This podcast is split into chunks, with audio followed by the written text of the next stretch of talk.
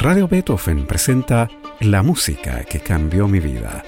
Una conversación sobre los momentos reveladores del arte musical que han marcado un antes y un después en la formación de una persona. Conducción y producción, Gonzalo Saavedra. ¿Cómo están? Bienvenidos a este espacio de conversación y música en el que le preguntamos a nuestros entrevistados por esa canción, esa pieza musical, ese compositor o intérprete que ha marcado un antes y un después en sus vidas. Hoy estamos con el actor, dramaturgo, escritor, poeta y profesor Andrés Kalavsky. ¿Cómo estás, Andrés? Muchas gracias por aceptar la invitación a este programa. Cansado después de esa, después de esa presentación, pienso como la, la gente debe pensar que yo hago muchas cosas. No es tan así. Hago, Hago, hago poco, pero en distintos lugares para no sentir que fracaso. Bueno, pero ha hecho de todo lo que dije. Sí, no, sí, he hecho eso. Y he hecho también, también he hecho el aseo y he, y he cocinado. también, también, por supuesto. Cocino mejor de lo que hago el aseo. Sí. Muy bien. Oye, Andrés Kalavsky estudió teatro en la Universidad Católica, hizo un magíster en teoría literaria en la Universidad de Chile y un doctorado en historia en la Universidad Católica. Se han estrenado de su autoría más de una docena de obras teatrales, la última de las cuales es Mistral, Gabriela 1945. Algunas de ellas han sido publicadas en Chile como Logo y Maquinaria y los clásicos y en antologías en Chile, Cuba y México. Ha publicado poesía, ensayo y error y falso positivo y varios libros infantiles entre los que están Niño Terremoto, que en 2012 recibió el premio Marta Bruneta al mejor libro infantil del año, La niña que se perdió en su pelo, Un espacio vacío, Escribir para abajo, El emperador y la ropa, El mar en Manuela y Una fiesta. ¿Cuál es mejor público, Andrés? ¿Los niños que leen tus libros o los adultos que vemos tus obras de teatro? Los niños, por lejos. Ajá. Porque son, porque son brutales los niños.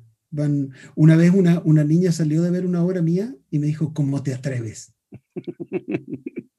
ya, ¿y por qué estaba, estaba indignada? Estaba indignada porque Niño Terremoto es una, es una historia que no termina. Porque Ah, se trata de eso, se trata de las cosas que se pierden y de qué es lo que se puede reconstruir y qué no. Entonces a ella le parecía que, que mi atrevimiento era mucho. que le al- faltaba algo. Al pedirle, claro. Entonces, me gusta esa, esa brutalidad que tienen los niños. Eh, hace poco, eh, un, un, un niño, hace poco quiero decir, en el mundo prepandémico, o sea, en realidad hace mucho, un niño me preguntó en un colegio si es que yo podía vivir de lo que ganaba haciendo libros. ¿Qué tal? Y las profesoras se complicaron mucho y yo encontré que era una gran pregunta. Eh, a la que respondí que por supuesto que no. Eh, solo Francisco Ortega es capaz de un milagro así. Está bien.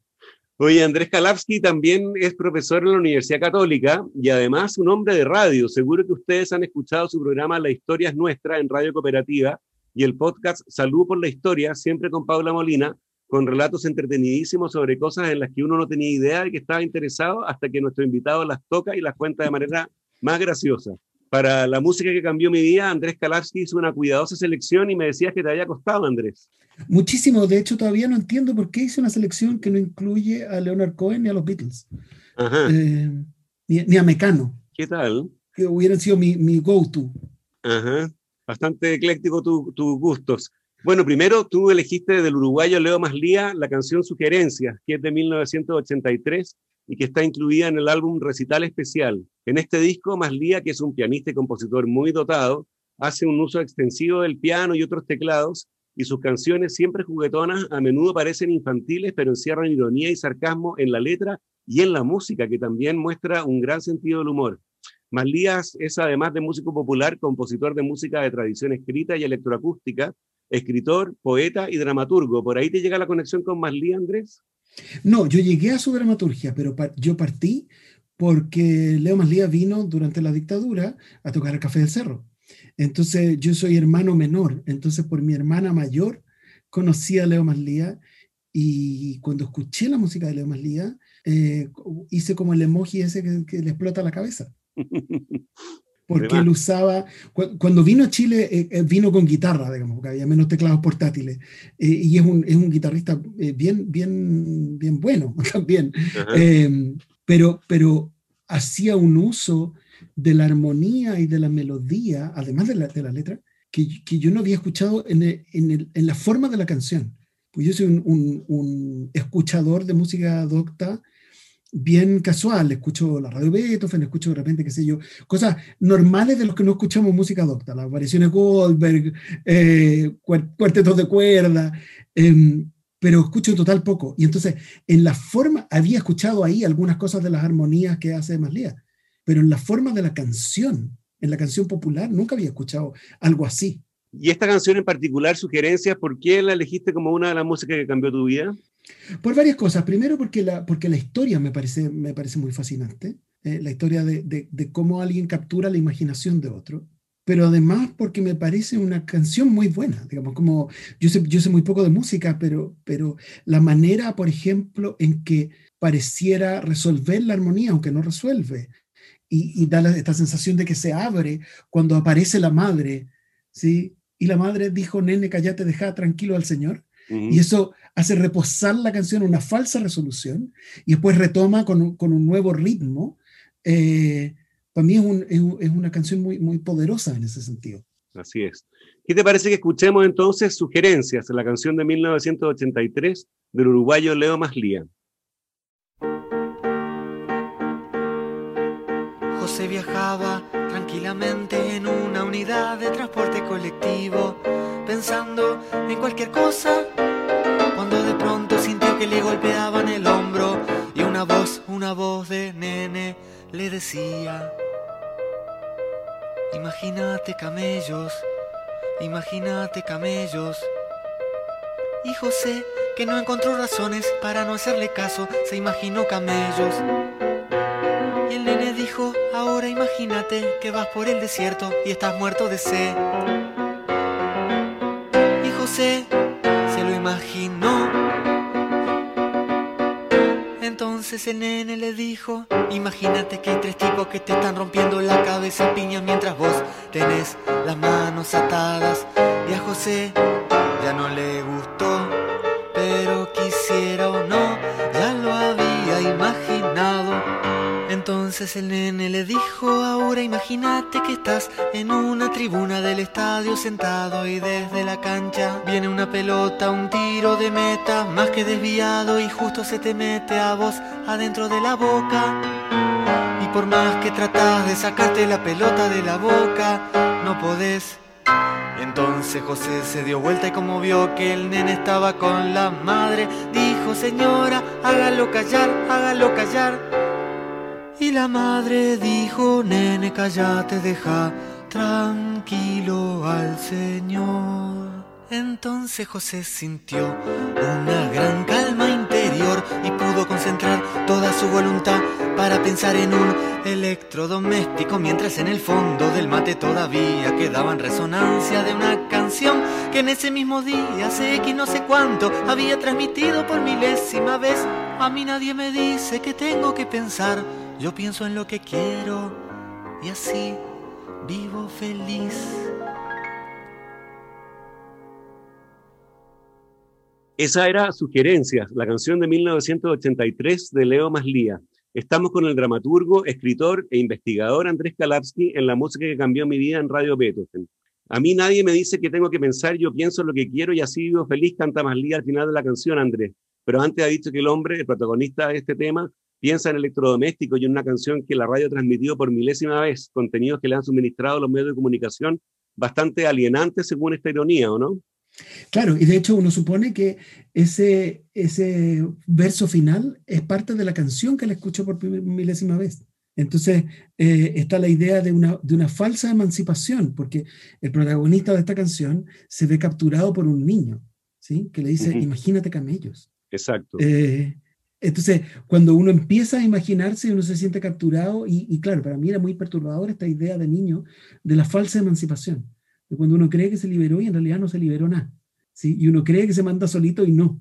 Así es. Eh, muy especial esta canción y muy especial el, el, disco completo, el recital especial, se llama de hecho, de Maslía que recomendamos, ¿no es cierto? Claro, eh, todo, todo ese disco es muy, muy bueno. Yo después llegué también a su escritura. Em, Leo Maslía tiene, eh, viene de una tradición parecida al, al, Ulipo, digamos, a, los escritores de, de, los 60 que exploran las potencialidades de la literatura. Tiene un cuento muy bonito que se llama E y que parte diciendo, Esteban estaba ensimismado en el estudio Eduviges entró exaltada, entonces está compuesto solo con palabras que empiezan con la letra E. Ajá. Los de Lulipo a veces hacían lo contrario, suprimían una letra, ¿no? Claro, entonces tiene también cuentos que, están hechos solo con palabras en, un cierto orden alfabético. Ha, jugado mucho con, ese, con, esas cosas em, y, a, mí me proporcionó, digamos, una, apertura imaginativa, que también fue una apertura musical, porque eh, a mí me gusta muchísimo el pop. Yo amo, el pop, pero a veces el pop, igual que el ulipo, por jugar, se autorrestringe demasiado en sus formas musicales. Entonces, para mí, eh, Leo Manlía era un, era un, escape hacia otro lugar musical. Eh, que tiene que ver con el humor, pero no necesariamente. Leo Manlía también tiene canciones bien serias y él ha reconocido el problema de que la gente se queda esperando el chiste cuando él canta canciones serias. Y algunas canciones que están entre medio, como Corriente Alterna, que es una canción sobre una mujer que va y vuelve tan rápido que se termina volviendo una mancha. Deja de tener existencia. Ajá. Bueno, Pop es la siguiente canción que tú elegiste para este programa y es Me Arrendé del grupo chileno Los Tres, escrita por Álvaro Enríquez y que está incluida en su cuarto álbum de estudio Fome de 1997. Aunque no se hizo un videoclip con este tema, es una de las más recordadas y populares de la banda y ha sido recurrente en sus conciertos. Aquí Enríquez canta solo con su guitarra, sin los compañeros de banda, y la música es tal vez de las más osadas, armónicamente hablando, de toda la producción de los tres. Y la poesía tiene que ver con, con, el reencuentro con sí mismo y la sanación de ciertas heridas, ¿no? Hay que decir que Fome, el álbum donde aparece Me Arrendé, tiene como carátula un aviso publicitario de los 60 en que una familia aparece leyendo la enciclopedia por fascículo monitor. Bastante fome o perno, diríamos hoy, ¿no? En abril de 2008, la edición chilena de la revista Rolling Stone situó este álbum como el vigésimo noveno mejor disco chileno de todos los tiempos. ¿Por qué quisiste incluir esta canción como una de las músicas que cambió tu vida, Andrés? Por varias razones. Primero, el disco entero es una gloria. Y, y, yo, yo fui adolescente y adulto joven en los 90, entonces para mí los tres es bastante la banda sonora de mi vida. Pero además este disco en particular me lo regalaron eh, un poco después de que nació mi hija. Y entonces durante, cuando mi hija mayor, yo tengo una hija y un hijo, cuando mi hija, que es la, es la primera, era muy chica, yo trabajaba de noche, trabajaba actuando, entonces volvía a la casa tarde y mi hija estaba despierta, yo la hacía dormir. Y entonces los primeros meses de vida yo la paseaba en, una, en un hábito que probablemente le, hizo daño para siempre, pero yo la paseaba hasta que se dormía. La paseaba por el living, en un living muy chiquitito, y, y una de las canciones que usaba en loop para pasearla era Me Renté. Y, entonces, claro, es una canción que cambió mi vida en, una forma, en una forma muy profunda, porque uno, nunca se recupera de ser padre. Es una, es una alegría de la que uno nunca se recupera. Está bien. Está bien, escuchemos entonces Me Arrendé, una canción de 1997 del grupo chileno Los Tres.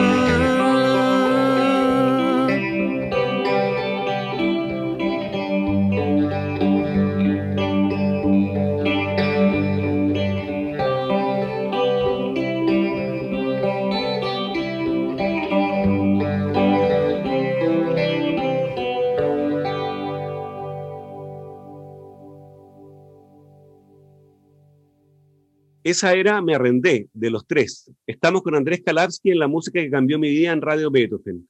La tercera selección de Andrés para este programa es la canción Firewood, de la cantautora ruso-estadounidense Regina Spektor, incluida en el álbum What We Saw from the Cheap Seats, lo que vimos desde las butacas baratas, de- que es de 2012. Se trata de una canción nostálgica que hace una suerte de paralelo entre la vida y la muerte y un piano que se convertirá en leña aunque el tema en la enfermedad terminal me parece es también esperanzadora o al menos optimista, ¿o no, Andrés? Es completamente optimista a la vez que muy desgarradora. Eh, yo soy muy fan de Regina Spektor. Eh, y muy fan también, por ejemplo, esta canción eh, hace ese juego con la cuarta eh, que, que cita el gospel, que es como la manera en que los, gring- que los gringos blancos citan el gospel, como poniéndole una cuarta, cuando lo hace Elton John, lo hace... eh, es como la, la- la simplificación para citar. Y es una canción a mi gusto también sobre, qué es lo, sobre cuál es la función del arte. Eh, y para mí eh, es muy importante en ese sentido en que, que eh, Regina Spektor es una pianista y, y toca muy bien el piano y tiene formación eh, de pianista clásica. Y la canción es evidente una canción de amor al piano y dice que a lo mejor vamos a hacer que el piano sea leña porque a lo mejor hace frío y tú no te, no te tenés que meter a juzgar qué es lo que hacemos con el piano. Sí, tú te puedes, puedes quedar en shock, pero en realidad nosotros sabremos lo que hacemos con el piano, que nos duela. Entonces a veces uno tiene una, una relación con la propiedad y con las artes que es demasiado de admiración y poco de tocar y poco de usar. Y cuando hace frío hay que llamar a los amigos y hacer el piano leña, aunque sea terrible. Un poco como, como, como la bohème, esa escena, ¿no es cierto?, en que se queman manuscritos para, para encender la, la, la pequeña hoguera que tienen en la buhardilla en la que viven. Claro, pero aquí está cambiado de signo porque aquí es la posibilidad de que, de que al, al, al salir del respeto por el arte encontremos el amor. Entonces, Claro, vamos a perder bonito. el piano, pero vamos a ganar a los amigos. Bonito. Oye, ¿qué te parece que escuchemos entonces Firewood, canción de 2012 de Regina Spektor?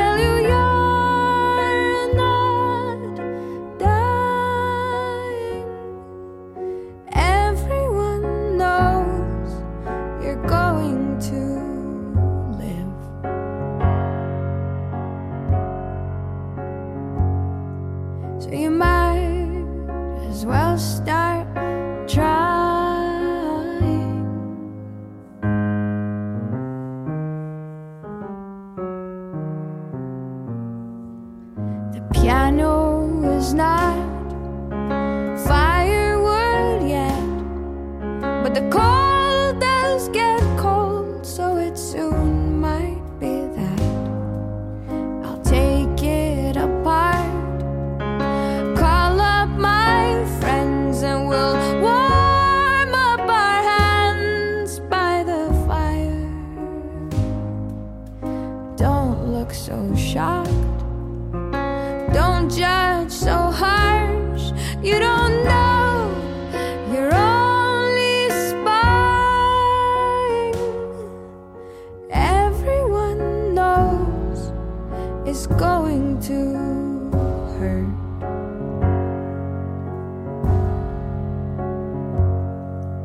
But at least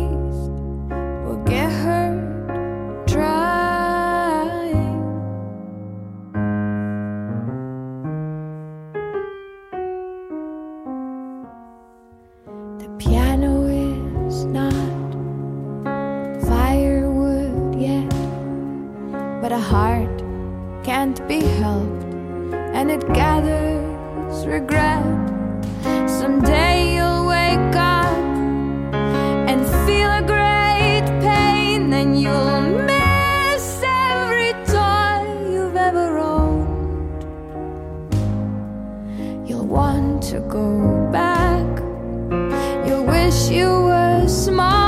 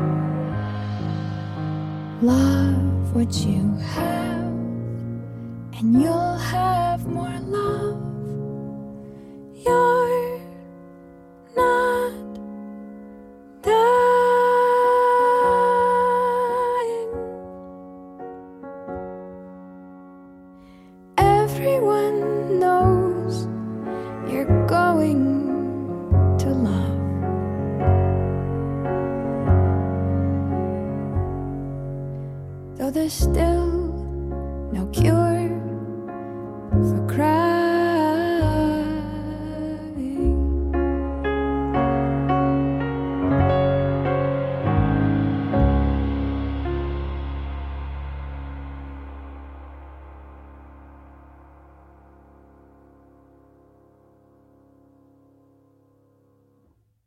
Esa era Regina Spector y su preciosa canción Firewood. Llegamos así al final de este programa en el que estuvimos con el dramaturgo, escritor, actor, poeta e investigador y profesor también Andrés Kalavsky. Andrés, muchas gracias por compartir con nosotros algunas de las músicas que han cambiado tu vida. Muchas gracias. Imagínate, qué, qué honor andar poniendo canciones en la radio. Está bien, muchas gracias. Y a ustedes les agradezco su sintonía y los dejo convidados para una nueva versión de este programa el próximo domingo. Recuerden que pueden escuchar este capítulo y los que ya han sido emitidos en nuestra página web radiobeethoven.cl. No se vayan de la sintonía, ya viene Armonías de la Tarde con Patricio Bañados. Muy buenas tardes. Radio Beethoven presentó La música que cambió mi vida, una conversación sobre los momentos reveladores del arte musical que han marcado un antes y un después en la formación de una persona. Conducción y producción, Gonzalo Saavedra.